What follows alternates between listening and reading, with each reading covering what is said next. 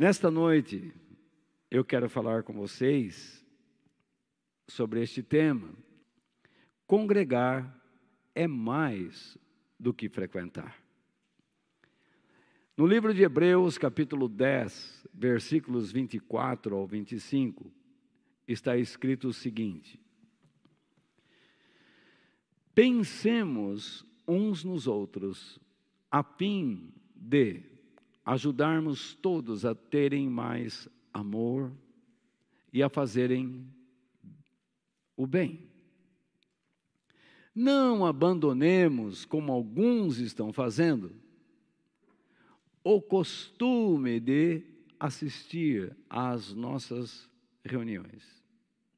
Pelo contrário, animemos uns aos outros, e ainda mais agora que vocês veem que o dia está chegando.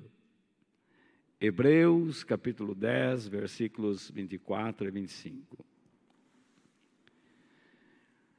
No contexto das Sagradas Escrituras, o nosso texto base fundamenta algo, ele lança base sobre algo que nós todos precisamos aprender.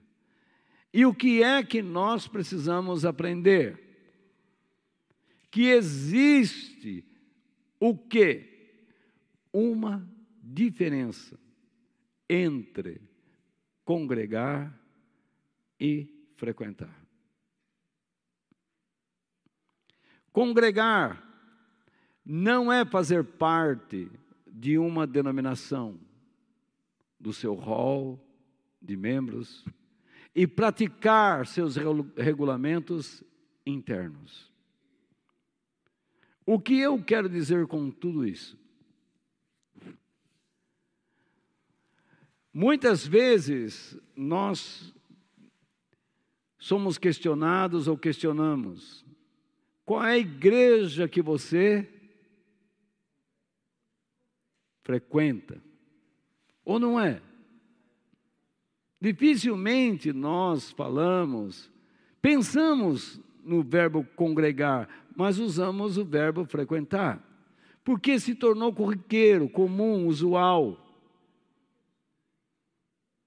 Passou a fazer parte do nosso vocabulário. Mas a, a grande questão é: por que nós substituímos o verbo congregar pelo verbo frequentar. O que ou quem nos levou a isso? Que pensamento foi nos dado para que assim passássemos a nos expressar?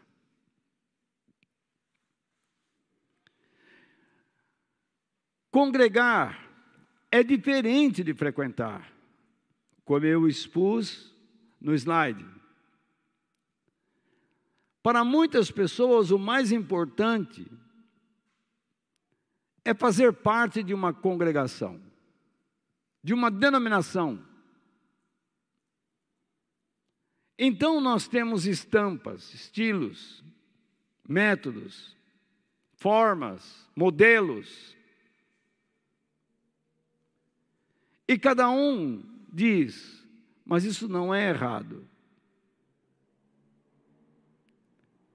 Então você fala com alguém, ele diz assim: Eu sou católico, eu sou evangélico, eu sou protestante, eu sou batista, sou presbiteriano, sou quadrangular, assembleiano, que mais? Wesleyano, metodista, episcopal, Está faltando uma aí. Luterano. Sou carismático. Sou neopentecostal. Me ajuda aí, ó. E assim vai, sou adventista. Então, a gama de títulos foi aumentando, mas por que tudo isso? Então a pessoa chega lá, naquela igreja, e diz assim: Bom, aqui nessa igreja nós agimos desta maneira. Ninguém pode usar esse tipo de traje, ninguém pode usar esse tipo de corte de cabelo, ninguém pode falar deste ou daquele modo.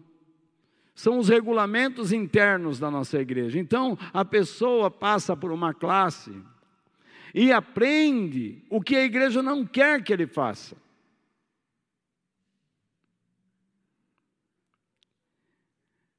Ou não é assim? Muitas das nossas pregações sempre são voltadas àquilo que nós devemos sempre evitar, mas poucas vezes se inclui nestas mesmas nesses mesmos discursos o que precisamos fazer. Sendo que aquilo que nós precisamos fazer e fazemos é o que realmente diz quem somos. Porque o fato de você não estar fazendo determinada coisa não significa que você é uma pessoa que ama a Deus. Pode ser um ato de barganha, em que você tem medo de perder a eternidade, e então você não faz alguma coisa errada. Então nós vamos numa igreja e fala assim: é proibido ir no cinema. Você não vai. É proibido assistir TV, você não assiste. É proibido ouvir rádio, você não ouve. Ler jornal, você não lê.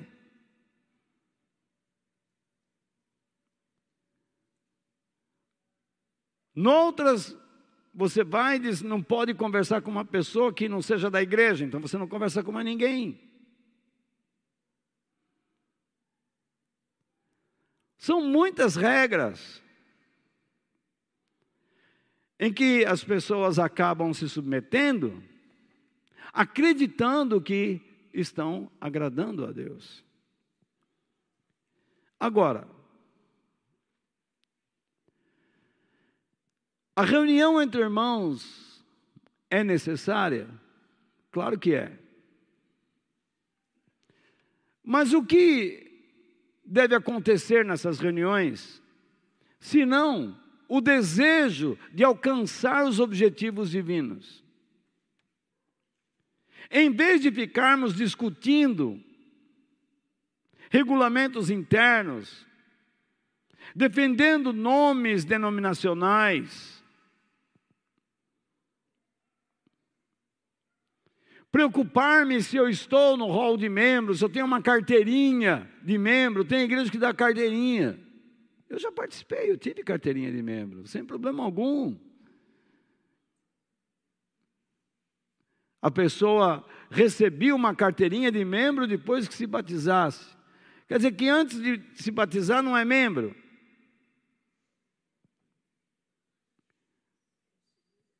Quer dizer, então, a obra de Jesus começou na vida dessa pessoa só depois que ela desceu as águas.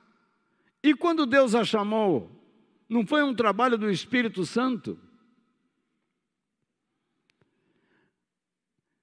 Aí eu pergunto: o que os irmãos, na sua maioria, fizeram por aquela pessoa? Quase nada. Então eu fico olhando, onde está a verdade aí?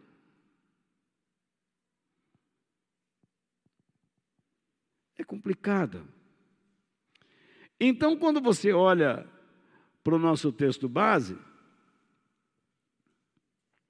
se nós estamos congregando para alcançar os objetivos de Deus, vocês conseguem ver os objetivos de Deus nesse texto de dois versículos apenas?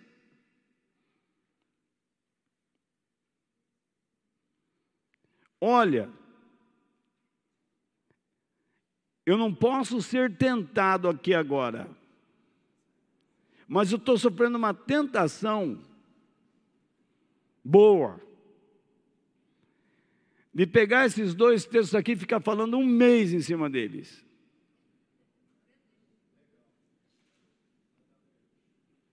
Mas é só uma tentação. Não que eu seja capaz, eu disse, é só uma tentação. Então, a primeira coisa que eu vou falar com vocês é isso. Cuidado com os métodos humanos, pois eles podem torná-lo em um religioso inútil aos objetivos de Deus.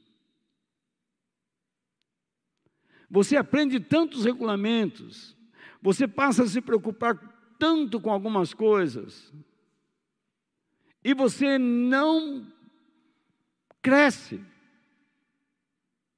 no que Deus espera de você.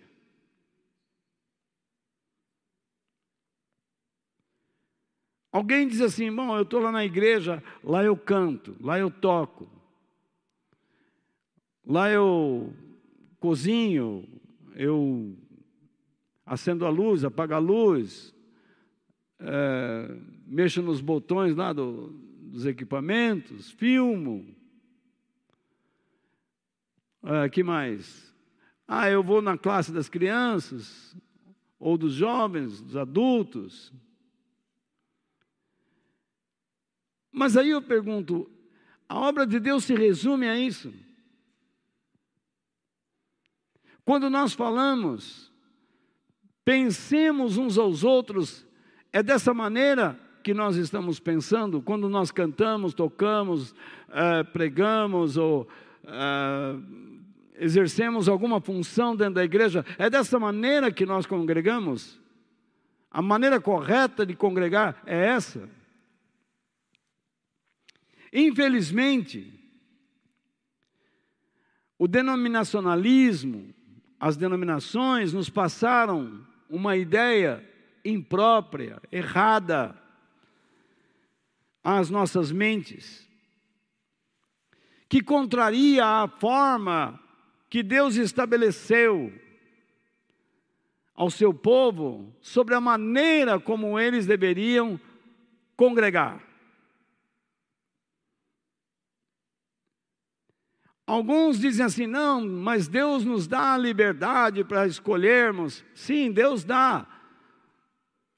Você tem a liberdade para escolher, mas ai de você se escolher errado.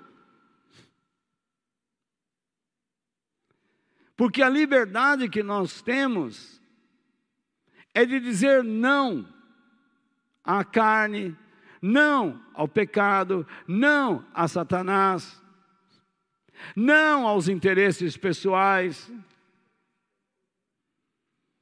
que são as coisas que tentam roubar a vida de Deus em nós. Mas aquele que não tem ainda a experiência com a vida de Deus, ele não sabe, não tem noção de escolher, de escolha.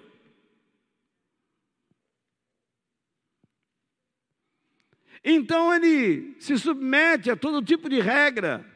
Ele diz: não, mas lá também fala de Deus. Então nós temos muitas formas que as pessoas escolheram para denominar como uma congregação, que se congrega em nome de Deus. É muito fácil, eu me congrego em nome de Deus, diante de Deus. Mas você não pode se esquecer do que Jesus disse: pelos seus frutos vocês os conhecerão.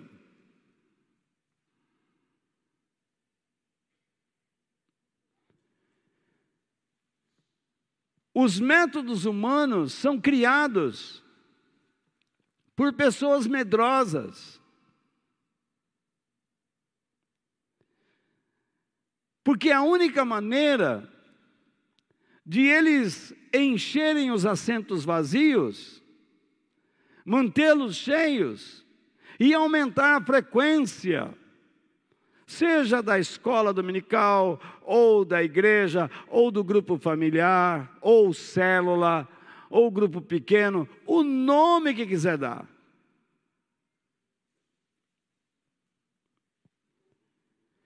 Então, para se alcançar um número maior de frequentadores, há esse esforço em criar métodos novos, estilos novos. Por quê? As pessoas precisam alcançar, juntamente com os frequentadores, mantenedores. Pessoas que contribuem. Então a ideia é: quanto mais gente, mais dinheiro. Então eles criam métodos que servem como chamarizes. Sabe o que é um chamariz? Chamariz é aquela ponte que ficava no meio da praça do interior jogando água para cima com as luzes para baixo.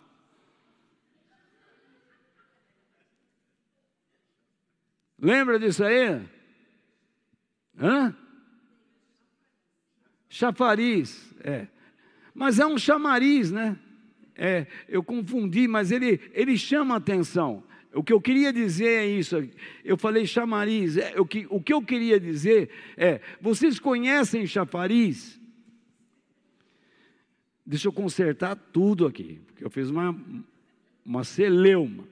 Vocês conhecem chafariz? Muito bem. Aquela fonte de água que joga para cima e com a luz embaixo. Aquilo não é um chamariz. Agora acertei. Então, o que acontece? Quando, quantas vezes chegava, a gente chegava do sítio e falava assim, vai estrear um chafariz na praça tal. Ia todo mundo para lá. Que hora vai começar? É a hora que é a, noit, a noitinha. Então todo mundo ficava ali na praça conversando, um olhando para o outro, aquela coisa tal daqui a pouco vinha a banda no coreto, tocava aquelas bandas, bum, bum, bum.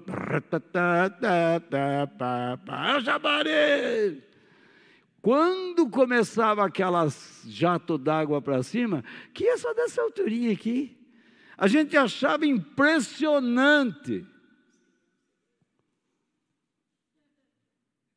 Vocês já ouviram sobre o Parque Yellowstone. A primeira vez que eu vi aquele jato d'água né, subindo metros e metros de altura, eu pensei naquele chafariz da, da cidadezinha lá. Esse chafariz da cidadezinha que eu vivia era que nem uma unha encravada dentro daquilo ali. Aquilo era um monstro. Chama atenção. Então, os métodos chamam atenção por quê? Porque procuram atrair as pessoas segundo as suas necessidades, deficiências, para que elas tenham alegrias. Nada mais é do que apelar para as necessidades emocionais, físicas, mentais, então eles falam sobre o casamento, mas não explicam o que é o casamento, simplesmente vamos orar pelos casais que estão com problemas. E você sabe quando uma pessoa recebe uma injeção de ânimo, ela dá uma levantada, ou não é? Então ela chega em casa, ela muda o comportamento, porque muitas vezes o problema não está naquele outro que ela está reclamando, está nela que foi na igreja. Então chega em casa, ela muda, suporta, até uma hora e dez. Aí tudo começa a voltar como era antes no quartel de Abrantes.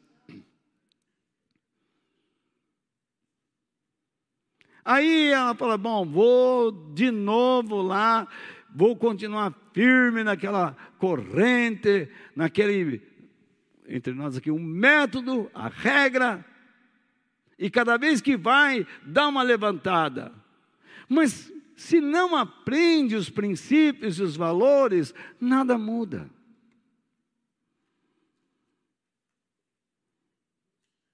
Às vezes o outro cônjuge vê o esforço da pessoa mudando fala assim: puxa, vou lá na igreja lá também. E vai. Aí ela chega e fala assim: uma vitória, está aqui comigo. E ele gosta. E aí o que acontece? Ele se entrega verdadeiramente a Deus quando ela não. Aí a briga é outra. Eu já vi isso.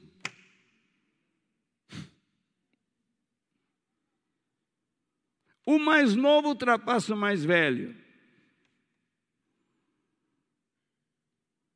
Aí a pessoa que lutou tanto para levar o outro na igreja, assim, outra vez nós vamos na igreja, a gente não sai mais. Ou não é, Thaís? Ou não é, Fausto? É o que a Débora reclama sempre de mim e de você, Paulo.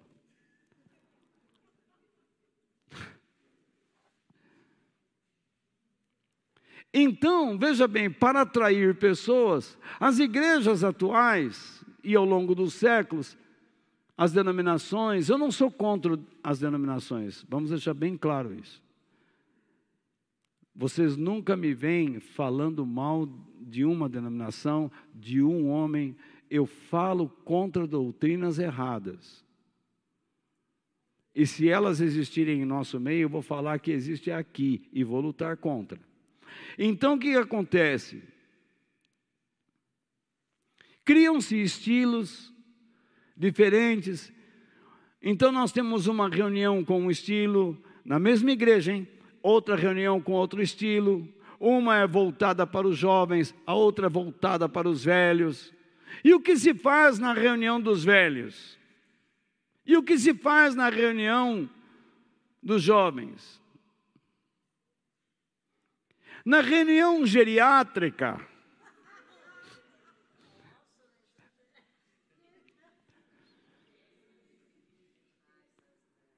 dá-se uma toalhinha, um tapa-olho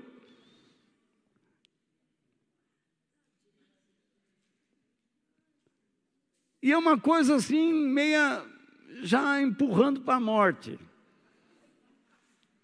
Na reunião dos jovens, o contrário, ligamos nos 220, pegam as belas guitarras, uns instrumentos, uns bumbo e bate, bate bem forte, aumenta o volume. É igual festa. Eu não sei por quê. Festa de cristão não devia ter esse comportamento. Me desculpe falar. Você vai a uma festa de um cristão, você não consegue compartilhar as coisas de Deus de tão alto que é o som. Você não consegue conversar. Não é possível que nós não vamos aprender que isso é uma coisa mundana, satânica que impede o bom relacionamento, como vocês vão ver. Se você está num lugar para um propósito divino, por que você interrompe isso?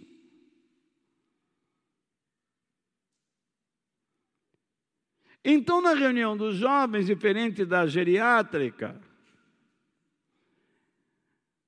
da geriátrica todo mundo senta e fique calmo, senão a fralda cai. Na reunião dos jovens, estimulamos os pulos, as danças, os apupos.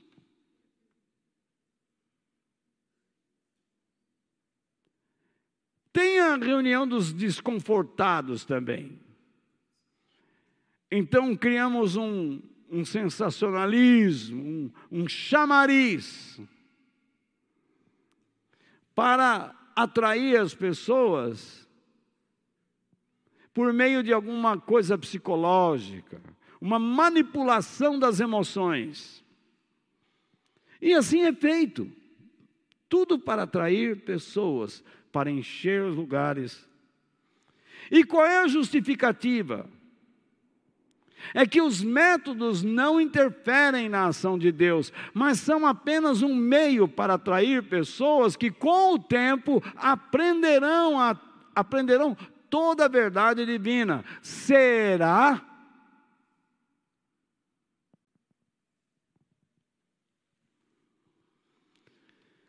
Se você for na reunião geriátrica, com todo respeito, só uma brincadeira, dos mais velhos, e dizer para eles: agora vamos louvar a Deus, levantar as mãos, o que, que vai acontecer, hein?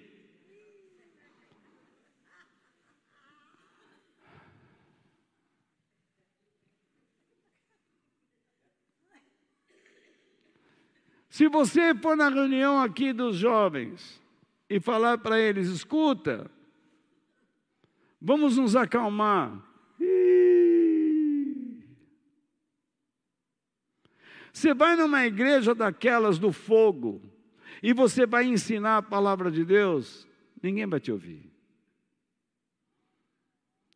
Se você vai numa igreja mais tradicional e você se inflama em algum momento, eles vão dizer: opa, oi? Fogo estranho. Isso é fogo estranho. É verdade. Está saindo fora dos nossos costumes, das nossas regras, dos nossos regulamentos. É assim. Então é muito difícil você ser cristão, porque nós criamos no cristianismo a mesma coisa que os comunistas criam no mundo: classes. E o diabo usa tudo isso para nos jogar uns contra os outros e nos afastar da verdadeira doutrina, da sã doutrina Tudo que Deus nos deu é para produzir uma coisa: vida. E tudo que os métodos fazem é para fazer uma coisa: gerar morte.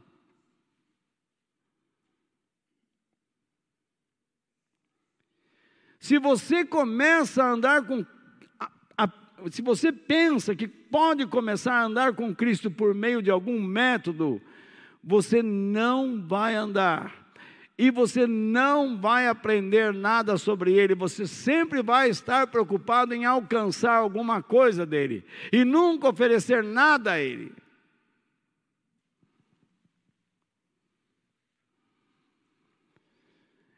Nesse tipo de igreja, os frequentadores recebem, ou a eles lhes é passado a sensação de que já alcançaram a graça de Deus, a salvação, o perdão pelos seus erros e pecados, que já estão livres de toda e qualquer ação da justiça de Deus sobre as suas vidas. Só que isso é muito perigoso. Você acreditar por meio de uma sensação de que você é, sem a capacidade de observar realmente quem você é. Certa vez Jesus se viu numa situação e ele disse assim às pessoas religiosas da sua época: Escutem bem, disse ele, Deus disse, Lá em Isaías 29, 13, é uma, ele citou Isaías, ele, ele citou os profetas. Você vê que Jesus citou o Velho Testamento para os religiosos, disse: Este povo com a sua boca diz que me respeita. O que significa me respeita? Diz que me homenageia, ou me reverencia, que me ama, que me obedece, que está comprometido comigo, que me engrandece, que me admira. Mas, repare bem, mas, na verdade, o seu coração, isto é, A essência da sua vida de fé, de crença, de experiência com Deus está longe de mim.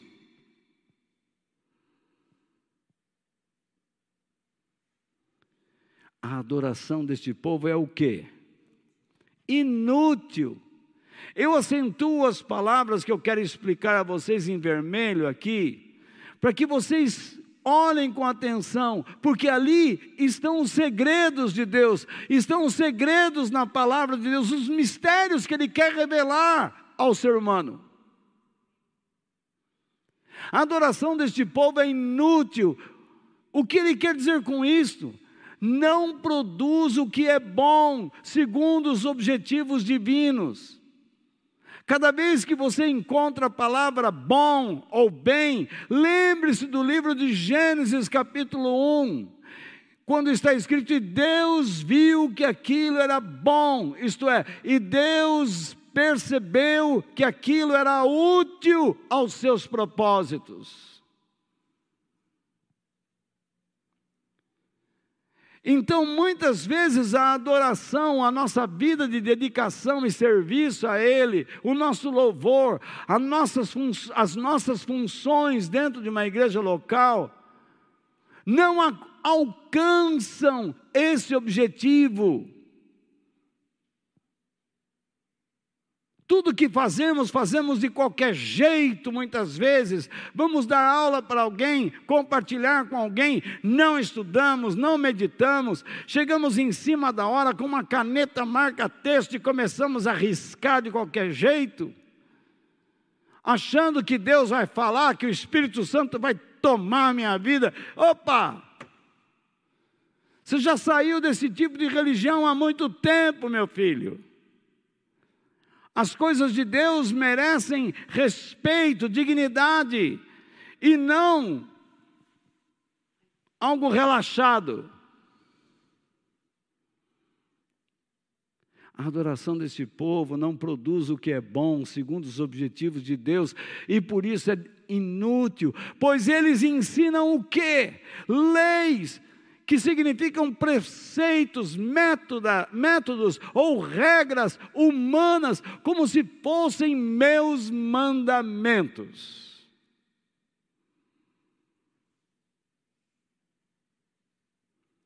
Faça esse tipo de corrente, Deus vai te dar. Faça esse tipo de coisa desse jeito e você vai sair do, da prisão. Gente, quando Sadraque, Mesaque e Abdinego entraram naquela fornalha, eles não entraram lá sem preparo algum, eles eram homens preparados em Deus, eles meditavam, eles oravam, eles, eles guardavam as coisas de Deus. Eles eram homens que temiam, que respeitavam a Deus, comprometidos com Deus. Então, isso nos leva a um segundo ponto. Está valendo, gente? Vamos começar a definir então o que é congregar. Já vimos o que não é. E o que é? E no final a gente junta os dois. Congregar é prestar culto a Deus, a fim de engrandecê-lo e comprometer-se com Ele. Duas coisas fazem parte do culto, porque muitas pessoas dizem assim: você vai para o culto. Ora, que eu vou para a reunião, eu sei, e eu espero que na reunião eu cultue a Deus. É assim que deveria ser. Não é eu vou para o culto.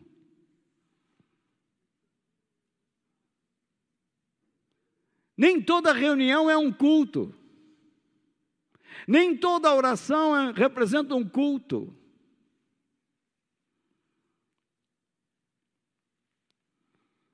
Como eu disse no início, as reuniões do povo de Deus são necessárias. Por quê? Porque elas se tratam de convocações divinas. Deus as chama para estar ao lado dele. Só que essas reuniões têm que ir além de cânticos. E também ir além de um estado psicológico de alegria e intelectual, pelo fato de eu estar conhecendo melhor uma passagem bíblica. Tem pessoas que se satisfazem pelo conhecimento que adquirem de uma passagem. Tem outros que se satisfazem pelas emoções. Uh,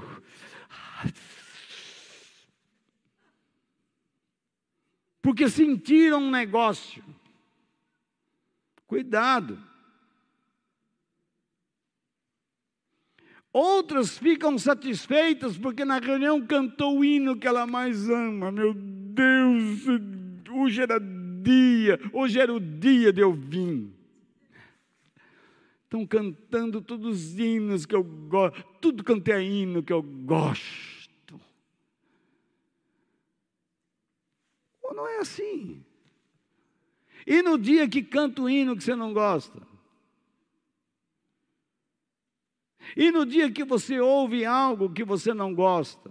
E no dia que você ouve algo que exige da sua mente pensar, mais fundo, mais profundo, exercitar o intelecto e, acima de tudo isto, o coração.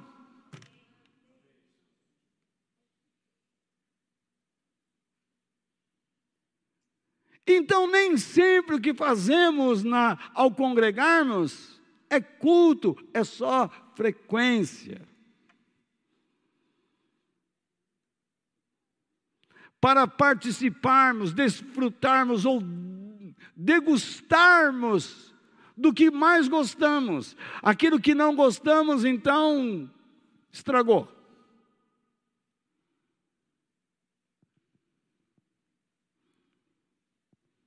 O povo de Deus sempre foi chamado para se reunir, para se congregar, com a finalidade de lhe prestar culto. E o que significa isso? Prestar culto significa homenageá-lo, respeitá-lo, admirá-lo, dedicar-se a Ele para servi-lo, para cuidar dos seus interesses. Jesus, certa vez, disse aos seus discípulos assim, em Mateus 18, 20: Porque onde onde dois ou três estão juntos, isto é, reunidos ou congregando, como? Em meu nome. E o que significa em meu nome?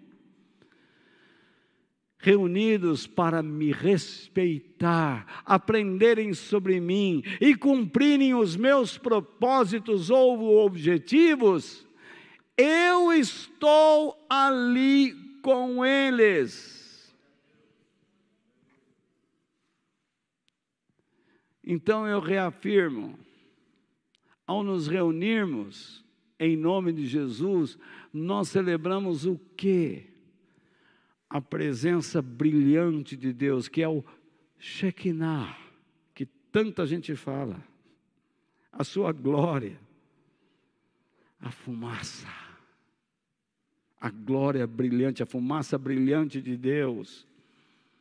A sua realidade, Deus está vivo. O mundo diz que Deus está morto, mas aqui na presença de Deus eu declaro: Deus está vivo e a sua glória enche este lugar.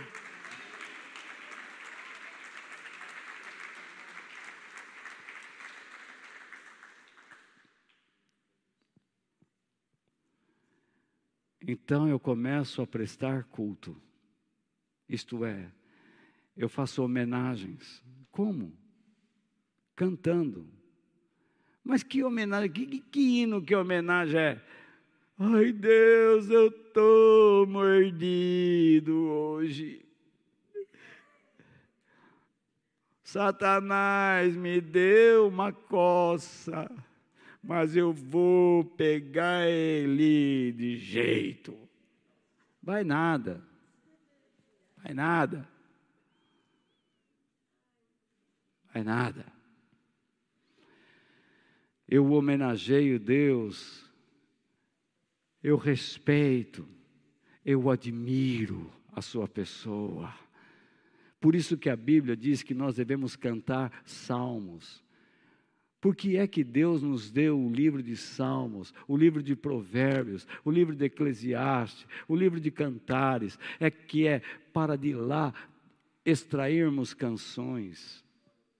Mas não, as pessoas só ficam criando canções para vender CD, vender disco, MP, MP3 pela internet transmitindo mensagens egoístas, estúpidas, idiotas, que não engrandecem Deus. Mas como? Fala do poder de Deus. Mentira, você ilude as pessoas sobre um poder que você desconhece.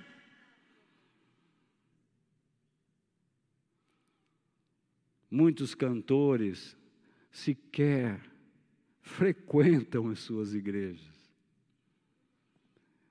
Quiçá quiçá, quiçá, quiçá. Quiçá congregar. Mas quando se apresentam, oi, irmão, muitos ministros de louvores não têm vida individual com Deus, mas quando estão na frente do povo, riem, fazem cena, mas não conhecem nada, sequer sobre o que é louvor a Deus. Confundem louvor com adoração. E aí está. Dizem que são levitas. Você não é israelita para ser levita. E se você quiser ser levita, você nem sabe o que é. Você pensa que levita é tocar e cantar.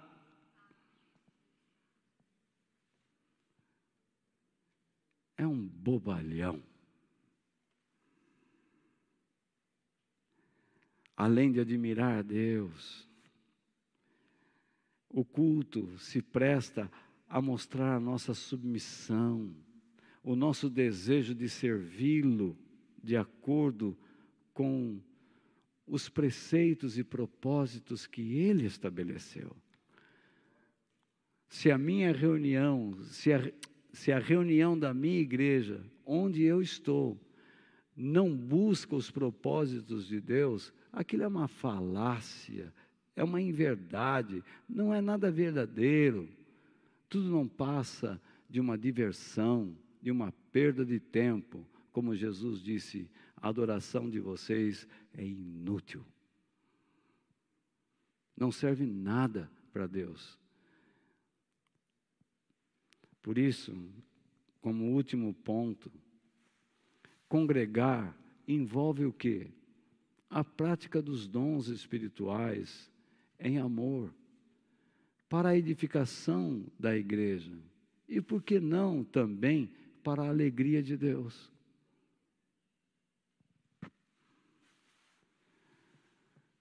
À semelhança das doze tribos de Israel, ao se congregarem ao redor do tabernáculo no deserto, cada uma delas tinha a sua obrigação. Você pode ler isso lá em Números, capítulo 1, versículos, ou, capítulo 1 até o 10. Aqui está uma disposição delas. Veja bem, ó. Aqui no meio estava o tabernáculo. Aqui estavam os levitas. Quem são os levitas? São a descendência de Arão, irmão de Moisés, que, se, que Deus o fez como sumo sacerdote. Então nós temos no norte as tribos de Naphtali, Dan, Aser, Zebulon a leste, Judá, Issacar. Ao sul nós temos Simeão, Ruben, Gade. E ao oeste, Benjamim, Efraim, Manassés. Agora, por que Deus fez assim? Três, três, três, três, dá doze. Certo? São doze. Assim como Jesus escolheu doze apóstolos. Tá? Nós estamos, então, debaixo da disposição, eh, da atitude dessas doze e também dos doze. O que eles faziam? O que tinha lá atrás? O deserto. O que eles tinham diante dos seus olhos? O tabernáculo. O que tinha aqui no tabernáculo?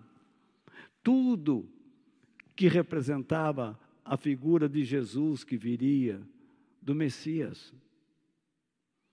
Então essas tribos, elas tinham que estar de olho atento, muito atento às, aos perigos que vinham do deserto, aos inimigos que vinham pelo deserto e confiar na proteção de Deus que estava entre eles, ali com eles. Desde que eles estivessem cumprindo os objetivos de Deus, eles estariam aptos para enfrentar qualquer perigo que viesse lá do deserto.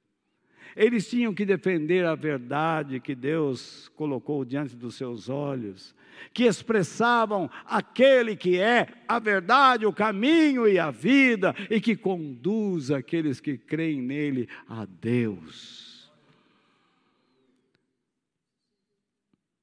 Cada tribo tinha uma função específica assim como os levitas. Ninguém estava ali só para estar do lado de Deus, para cantar e pular de alegria, fazer o seu showzinho no Shabat,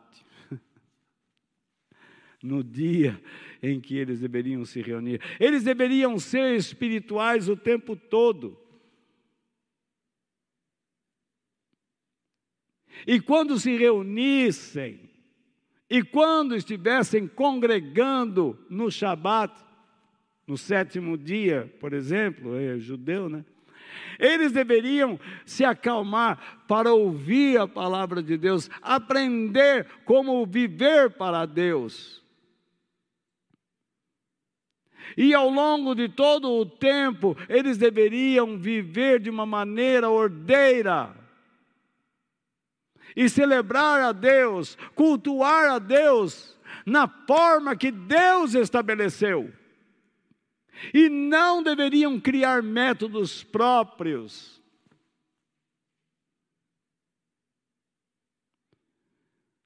Gente, o judaísmo não faz proselitismo. O que é proselitismo? Ele não vive a caça de pessoas para se tornarem judeus. Deus, por meio da sabedoria deles, por meio da, da expressão de amor que eles tinham por Deus, Deus trazia pessoas lá, e então eles faziam um trabalho para ensinar sobre Deus, e a pessoa então se convertia logo de cara e aprendia sobre Deus. Não é assim que está escrito lá em Atos sobre a igreja. Eles se reuniam de casa em casa, compartilhavam a hospitalidade, a generosidade, e o Senhor acrescentava. Por que é que nós mudamos tudo? Por que é que nós ficamos mentindo para evangelizar pessoas, dizendo, Deus vai dar uma bênção para você se você frequentar a minha igreja? Mentira! Nós precisamos voltar à verdade. Aí a pessoa chega aqui na igreja e encontra um lá encurujado no banco. Nem olha para a cara dela, não sabe dar um boa tarde, um boa noite, um bom dia. Sequer lhe estende a mão. Aí ficamos treinando pessoas para receber pessoas, para pelo menos essas pessoas entrarem na igreja e receber um aperto de mão, um sorriso, porque dentro da igreja tem um bando de crente velho. Que não sabe dar um sorriso, não procura ninguém que entrou ali pela primeira vez. E eles dizem: Eu vim, eu vim congregar Entra na igreja, se alguém sentar na cadeira dele, meu Deus!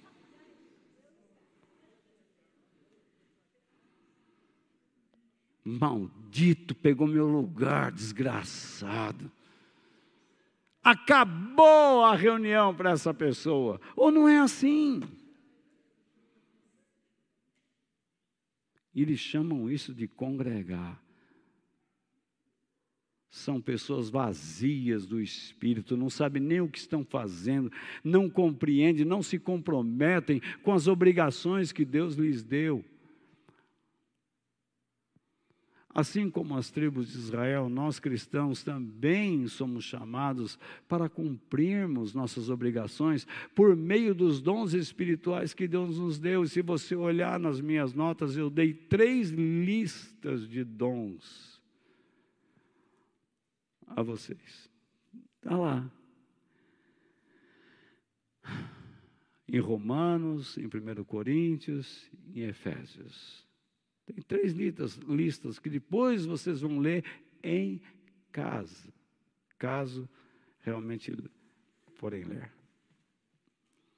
Todos os dons espirituais devem ser regidos por amor a Deus e pelo cuidado ao próximo. Essas tribos se reuniam e deveriam conhecer suas responsabilidades a fim de cuidar uns dos outros para a alegria de Deus e o fortalecimento da fé em torno de Deus. Olha a disposição. Isso aqui não é uma disposição administrativa, isso aqui é algo proposital que Deus fez. Olhe para a cara um do outro, esbarre um no outro, fique do lado, põe uma bandeira aqui, Natal, e Dan, põe a sua bandeira aqui, ah, você põe a sua bandeira e assim por diante, mas fique enroscado um no outro e todo mundo olhando para mim. E aprendam a falar a minha linguagem. Aprendam a crer nas coisas que eu lhes mostro. Façam as coisas que eu lhes peço. Me amem e amem os seus irmãos.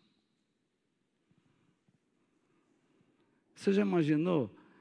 Aí chega o Aser lá, tribo, alguém da tribo de Aser, e um de Zebulon entra lá no meio. Lembra aquele antigamente ninguém podia entrar no lugar que a gente morava, que apanhava, se entrava um estranho, tomavam uma surra. Era assim. Eu lembro a primeira. Fala. Ah, eu lembro a primeira vez, eu, eu, fui morar numa rua, e então, a primeira vez que eu saí na rua, a turma falou: Você é novo aqui? Aqui a gente recebe no tapa. Eu falei: Ó, só vim comprar um negócio na venda para minha mãe, vou voltar aqui. Só que os caras não sabiam que eu lutava. Eu voltei lá e o cara falei, falei assim: Pois não, vocês vão me batizar? Quem que vai. Aí, ó, tá ele aí. Pega ele aí. Ele é o primeiro. Quando eles me viram falar assim, o primeiro, eu tinha que ter confiança no meu taco, né? Já veio o primeiro, já dei logo um nele, bum, já caiu no chão, falei, quem é o próximo? Não, você já está batizado. Era assim. Aí depois tinha briga de turma contra turma, rua contra rua, bairro contra bairro. Era coisa de louco, não é? Imagine um povo de Deus assim. Mas é assim que são as igrejas. Como é que você pode falar que ah, a igreja é maravilha? É porque tem trigo e tem joio. E às vezes os joios são é, é, é, é aquele que pensa que é trigo. Quem se alimenta de joio? Não tem nada para dar, a não ser orgulho, egoísmo, indiferença. O trigo tem espigas, dá o trigo, e depois que é amacetado ainda, triturado. E para servir de alguma coisa tem que ser levado ao forno, ao fogão, ao fogo, ser queimado. A vida do trigo não é fácil. Mas, enfim, quem apenas frequenta Não se preocupe em buscar dons espirituais para amar a Deus e servir ao próximo. Ele não quer expressar Deus coisa nenhuma, ele quer o lugar dele. Ele já acostumou, ele senta naquela igreja, ele não vê a hora de sair de casa naquele domingo, naquela terça-feira, no outro dia, porque ele não aguenta mais a solidão da casa, olhar para a cara do marido, da mulher, do filho, do cachorro, do diabo, do gato. Ele precisa arrumar outras brigas ele precisa arrumar outros infernos na vida dele, e então ele arruma esses infernos com outros, com os irmãos. Ele não quer ser um canal divino para abençoar ninguém. Ele frequenta, diferente daquele que congrega, que busca Deus, deseja ser um canal divino, a fim de que tanto o poder de Deus como a glória divina seja vista e experimentada na vida de outros a quem ele pode servir. E eu quero terminar voltando ao nosso texto base, mas agora eu vou explicando aos poucos, se vocês me permitem. Quanta verdade, né? Que Deus abra os nossos olhos, irmãos. Abra os nossos olhos. Muitos estão brincando. Eu já vi gente dizendo assim: você para ser salvo, você precisa frequentar uma igreja. você precisa congregar entender o que eu estou falando aqui. Ó. Isso aqui vocês deveriam passar para os outros. Como eu gostaria que amanhã muitos da nossa igreja abrissem o YouTube e assistissem isso. Lessem pelo menos a folha que eu enviei. Vejamos lá, vamos entender aqui, ó, o nosso texto base que agora tem a explicação. Pensemos uns nos outros, isto é, comparemos a nós mesmos em relação a Cristo, isto é, olhe para Cristo e veja quem você é, que qualidades de Cristo você tem na sua vida, ou o que você precisa deixar de fato por causa dele, não por causa da denominação, das regras, dos regulamentos. O que é que está impedindo a vida dele de ser expressada através de você?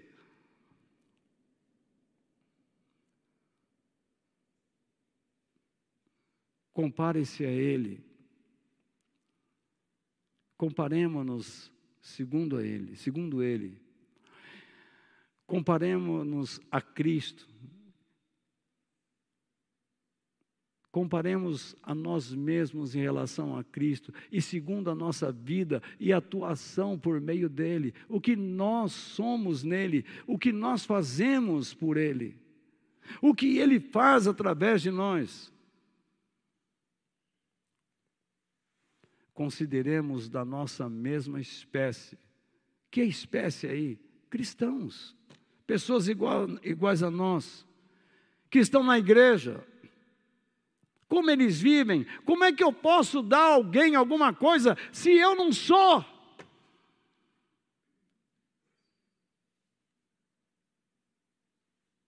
É por isso que eu simplesmente, durante anos, chego, sento e sento e fico quieto, porque eu não sou nada. Eu nunca busquei ser quem eu deveria ser.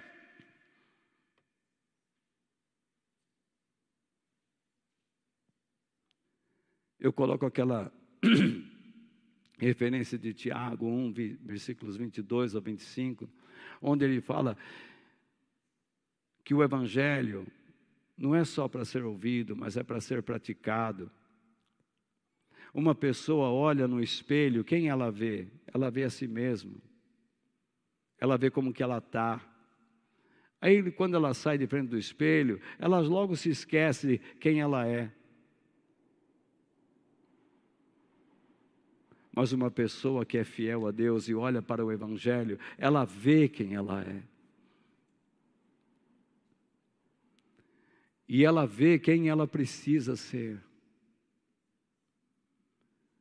Por isso que o Evangelho, na mente de algumas pessoas, às vezes representa uma multidão de demônios, infernizam essa pessoa, porque ela não ama a Deus. Ela zomba de Deus, ela diz: ah, ah. Ela zomba.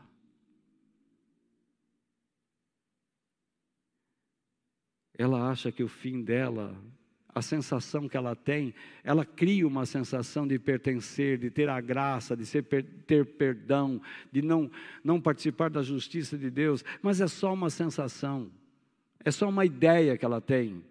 Ela não tem uma fé verdadeira. Aí, quando ela diz assim, poxa, minha fé não é verdadeira, quer saber de uma coisa? Eu vou desistir. Você já desistiu faz tempo. Você está arrumando justificativa o que você tinha que fazer era se arrepender. Mas eu já estou muito velho, e daí? Você deveria se voltar para Deus, embarcar no caminho do retorno, da restauração, da transformação, da mudança. Começar a fazer alguma coisa pelo seu próximo, antes que a sua mente fique doente. Há certas pessoas que não aguentam mais a si próprias.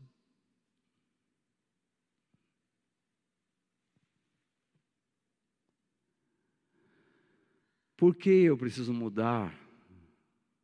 A fim de ajudarmos todos a terem o que? Mais amor. E a fazerem, olha lá, o que? O bem. Que é isso? A praticarem o que Deus diz ser bom ou útil aos seus objetivos. Eu estou explicando o nosso texto base. O que é fazer o bem? É fazer aquilo que Deus diz ser útil aos objetivos dele. Paulo diz que a nossa verdadeira adoração é conhecermos a vontade de Deus e fazermos o que Ele quer, o que é bom e agradável e perfeito a Ele. Isso. O reino de Deus não é comida, não é bebida, mas é paz, alegria. No Espírito Santo, poder no Espírito Santo, justiça, vida que Deus aprova pelo Espírito Santo.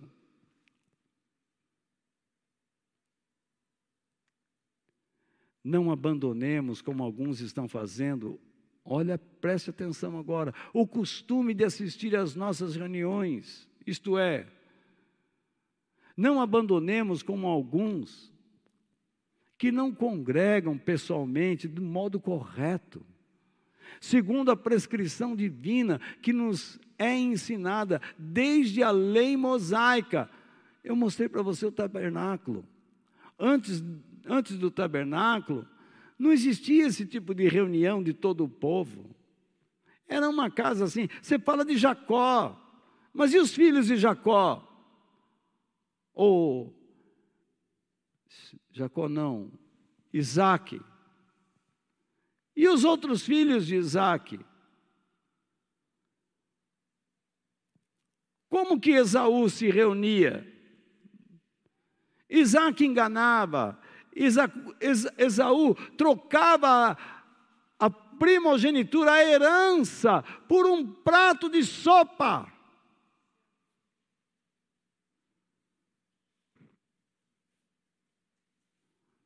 Mas quando veio Moisés, Deus diz: agora é hora desse povo ser povo. Chega. Arrancou esse povo do Egito, da morte, levou para o deserto.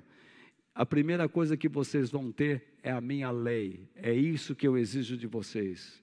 Sem lei não existe povo, não existe nação, não tem terra prometida, não tem nada.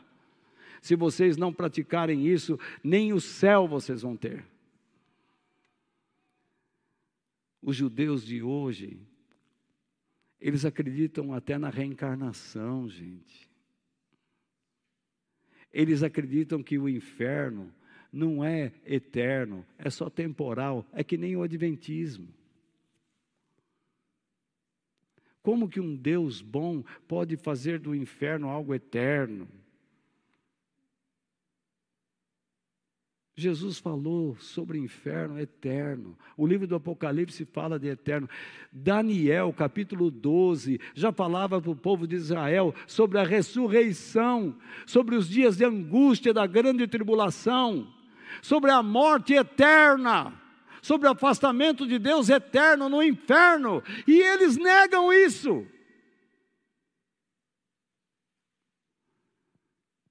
O autor de Hebreus diz: ao homem está ordenado morrer uma só vez, vindo depois disto o juízo, a sentença.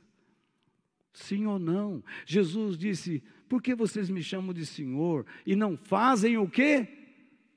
O que eu mando. Tem gente que fala assim: não, o evangelho é só para ter fé. Não, não, o evangelho é uma fé que se transforma, ou uma fé que nos conduz às obras. Congregar não é frequentar, porque congregar exige que você pratique dons espirituais. Mas eu não sei qual é o meu dom. Então, procure nos cursos que você fez aqui aquela expressão uns aos outros. Comece a fazer algo uns pelos outros. As pessoas da sua mesma espécie as pessoas que você pode dar e receber, isto é, a outro cristão. Porque quando você dá de Deus para ele, ele pode devolver algo de Deus a você e vocês se fortalecem. E quando você se preocupa em ajudar um ao outro, você vai descobrindo qual é o seu dom espiritual.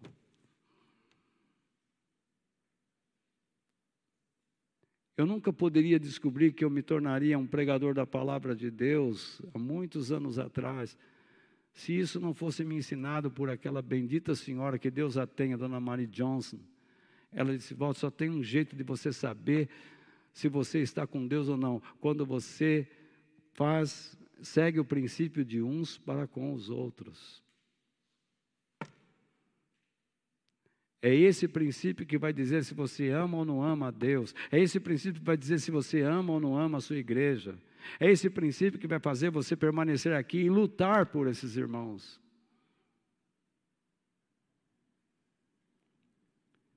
É esse princípio que vai dizer o quanto você está disposto a morrer por Cristo.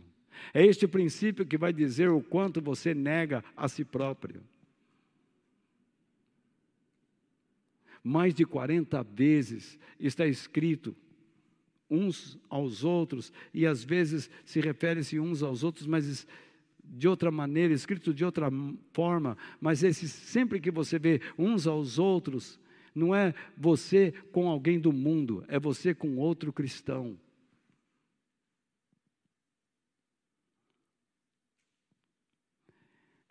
E então, terminando, pelo contrário, olha lá, animemos uns aos outros. Preste atenção nisso, já cansaram, né? É muito material, alguém me diz, ah, não dá para lembrar de tudo que você fala, você fala muita coisa. É por isso que a gente grava, é por isso que eu escrevo. Você acha que eu vou ficar toda hora falando assim, meu irmão, o diabo quer tomar conta do teu coração, luta, em nome de Jesus, faça o bem. Como que você? Ah, me responde, como é que eu faço o bem? Como é que eu luto contra mim mesmo? Está aí. Animemos uns aos outros, isto é, motivemos ou encorajemos uns aos outros. Segundo o verso 24. Quem são esses uns aos outros? Aos que têm a vida de Cristo e que pertencem à família de Deus. O que que diz o verso 24? Pensemos uns nos outros, a fim de ajudarmos todos a terem mais amor e fazerem o bem. Então, quando ele diz animem uns aos outros, ele está dizendo pensem uns nos outros. Ajudem uns aos outros a terem mais amor, a fazerem o bem. Mas como você vai ajudar se quando você se compara a Cristo você é zero? Você é tímido, você não faz nada, você não quer aprender, você não quer ler, você não quer entender.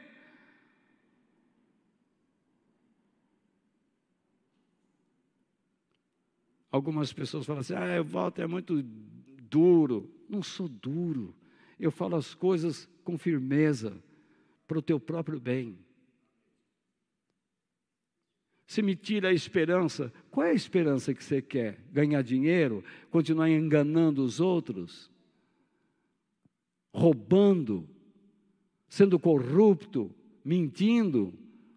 A esperança que você tem é de um dia ganhar o céu. A esperança que você tem é trazer muitas pessoas a Cristo. A esperança que você tem é que quando você obedece a Deus, Deus vai te abençoando neste mundo. De um jeito que eu não posso afirmar, você vai saber. Eu tentei dizer no domingo, não sei se fui claro, quando Deus chamou Moisés, Moisés disse para Deus: Deus, como é que eu vou saber que esse povo vai me aceitar? Eles vão perguntar quem me, quem me enviou e o que, eu vou dizer para eles. Então Deus diz, diz, ó, eu serei o que sempre serei. Diga a eles, porque esse é o nome de Deus. É assim que está no original. Eu serei o que sempre serei, que significa eu sou o que sempre sou. Por que, que Deus diz eu serei o que serei? Porque Deus sempre é o que é à nossa frente. Você não chegou lá, Deus já é. O ano que vem, se nós chegarmos lá, Deus é. Quando nós chegarmos na eternidade, Deus é.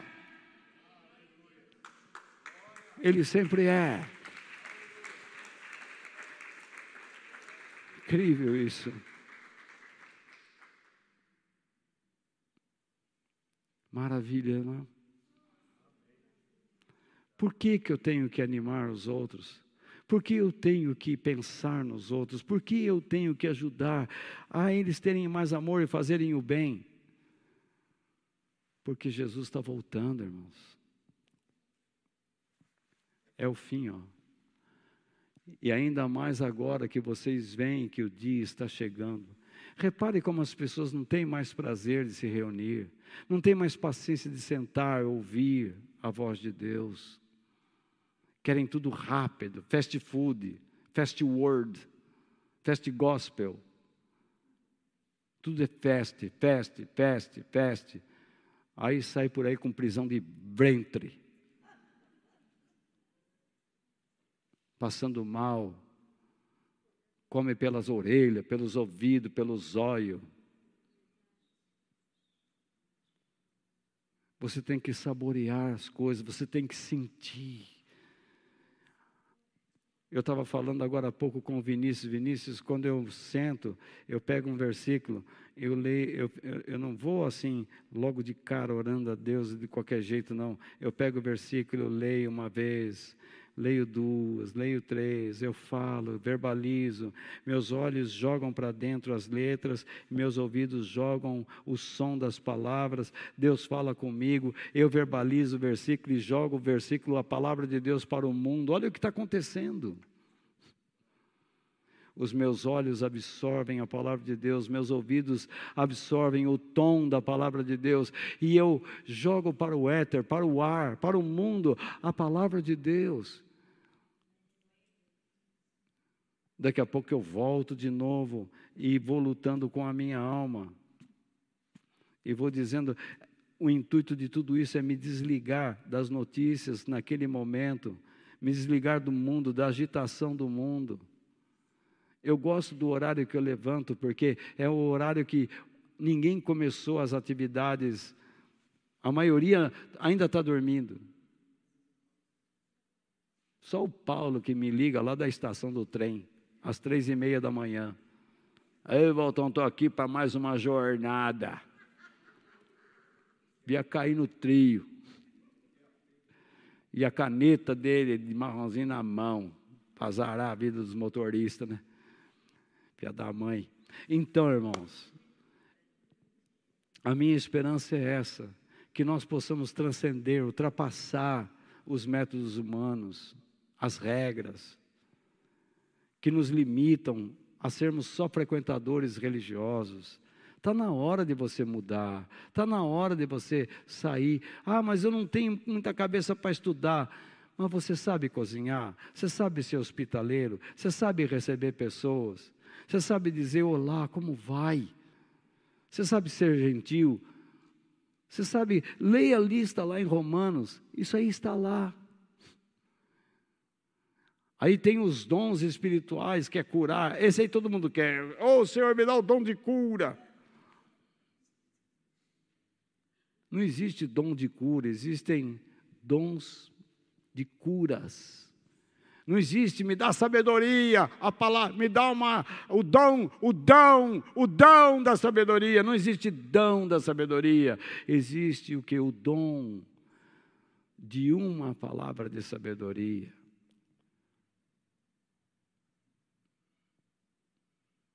Existe uma palavra de conhecimento, existe discernimento de espíritos, interpretação de línguas, existem dom de variedades de línguas.